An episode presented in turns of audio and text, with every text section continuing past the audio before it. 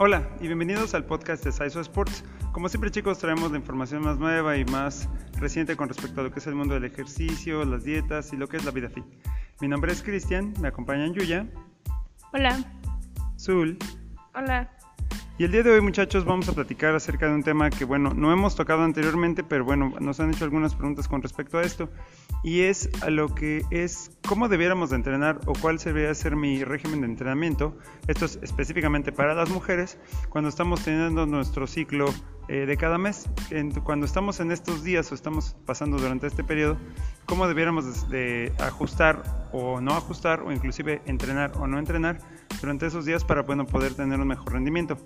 Eh, yo quiero empezar explicando un poco chicos que bueno, todo este asunto específicamente, como dije, es para las mujeres, eh, tiene mucho que ver con una cuestión hormonal.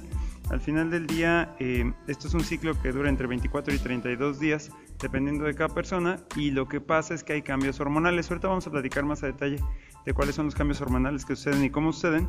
Pero bueno, en los estudios que se han hecho, se detectó que alrededor del 75% de las atletas a las cuales participaron en el estudio tuvieron una baja de rendimiento durante ese periodo de tiempo. Entonces, tómenlo en cuenta, es altamente probable que si ustedes están entrenando de manera regular durante ese periodo, estén teniendo esa, esa baja de rendimiento. Entonces, bueno, vamos a platicar un poco acerca de todo esto y cómo nos influye y qué podemos hacer. Bueno, eh, Creo que tenemos que empezar diciendo que, como habíamos comentado anteriormente, cada cuerpo es diferente y en este caso cada, cada ciclo de cada mujer es completamente diferente. Em, o sea, lo, lo, puedes sentir diferente, los dolores son diferentes, eh, la duración varía en cada mujer, eh, la intensidad también eh, varía. Entonces, bueno, nosotros em, recomendamos que durante el tiempo que dura tu, periodo eh, bajes el rendimiento de tu, de tu entrenamiento si quieres o si, si te permite seguir entrenando. Eh, si los dolores son muy fuertes y no, no, o sea, no te puedes levantar ni nada, sería absurdo eh, obligarte a entrenar en esas, en esas condiciones.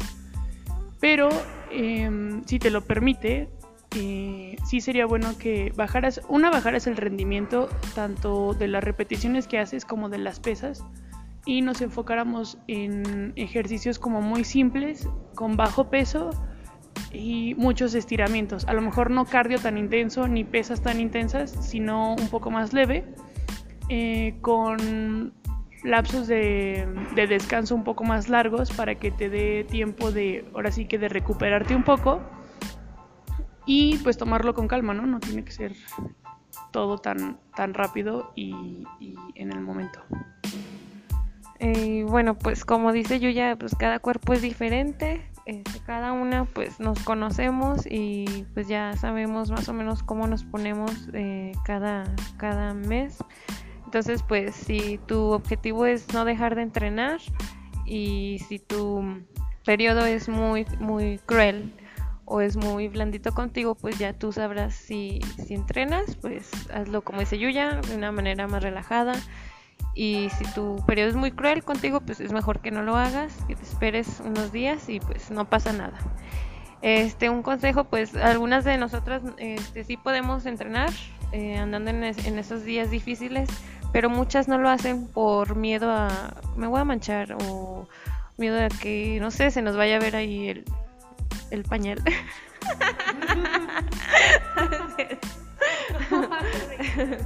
no, no es cierto. O por miedo que se nos vaya a ver, pues no sé, algo, algo pues diferente, algo diferente. pues sí, por miedo a que se nos vaya a ver algo o por pura inseguridad. Entonces, pues recomiendo que si vas a entrenar estando en esos días, pues uses mm, ropa pues más ajustada, ropa cómoda, ropa pues que te haga sentir mm, muy segura. Bueno, creo que podemos em, como dividir las etapas del ciclo. Entonces, eh, cuando tienes la menstruación, que son de 3 a 6 días más o menos, es cuando tu rendimiento puede ser mínimo. Y para actividad física se recomienda como sesiones cortas, como dije hace rato, y como caminatas o algo de baja intensidad con estiramientos o hasta incluso un poco de yoga. Después, eh, del quinto al quinceavo día más o menos, ese es tu fase de rendimiento y recuperación. La actividad física puede ser de alta intensidad en periodos cortos como pesos eh, o cardio. Después del día más o menos 14 al 15, dependiendo, es tu máximo rendimiento. Ahora sí que es cuando te sientes un poco más, más fuerte y con más energía, entonces puedes tener una actividad física algo intensa. Después del 16, del día 16 al 24 más o menos, viene una disminución del rendimiento. Y en cuanto al entrenamiento puede ser de fuerza, resistencia y velocidad. Del día más o menos 24 al 28 o al 30 pueden ser ejercicios cardiovasculares a ritmo continuo, caminatas largas, eh, correr, moderada, natación o ciclismo.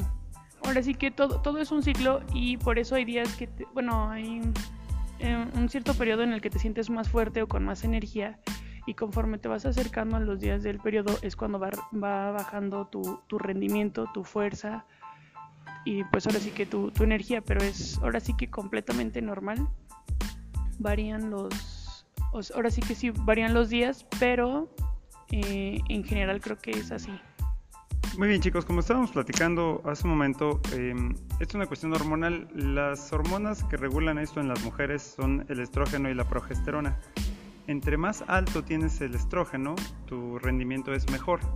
Y entre más alto está la progesterona, tu rendimiento baja. Entonces, ahondando un poquito en lo que decía Yuya, el ciclo está dividido básicamente en tres partes, que es la, la parte eh, folicular, que es cuando estás en la mejor parte de tu rendimiento, digamos que es los días después de que termina tu periodo, esa es la parte folicular, más o menos hasta la mitad, que es, precisamente el día 14 o 15, que es el periodo de ovulación.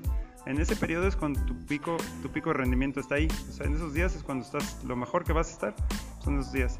Y la última parte es la parte luteal, que es precisamente la que comentaba yo ya, que es cuando ya empiezas a sentir los, los, eh, estas sensaciones premenstruales que te empiezan a dar dolores de cabeza, calambres y demás, eso te, sucede en la última parte, que es cuando tu rendimiento está más bajo. Entonces, la, la, idea, chicos, es que, bueno, de hecho, por ejemplo, las atletas de alto rendimiento, gente que va a las Olimpiadas, cosas de este estilo, eh, tienen su calendario de entrenamiento alrededor del ciclo, de tal manera que sus picos de, de entrenamiento, o sea, cuando entrenan más fuerte, con más resistencia, con más velocidad, cuando le meten más duro, sea precisamente en la parte de, la ovulación o de lo que es la parte folicular, que es cuando están en su mejor momento, y su parte de descarga, o que es un poco más de, de mantenimiento o no tan intenso, se hace en la última parte, precisamente para que empate tanto el rendimiento de tu cuerpo valga de la expresión hacia adentro como hacia afuera con respecto a lo que es este ciclo.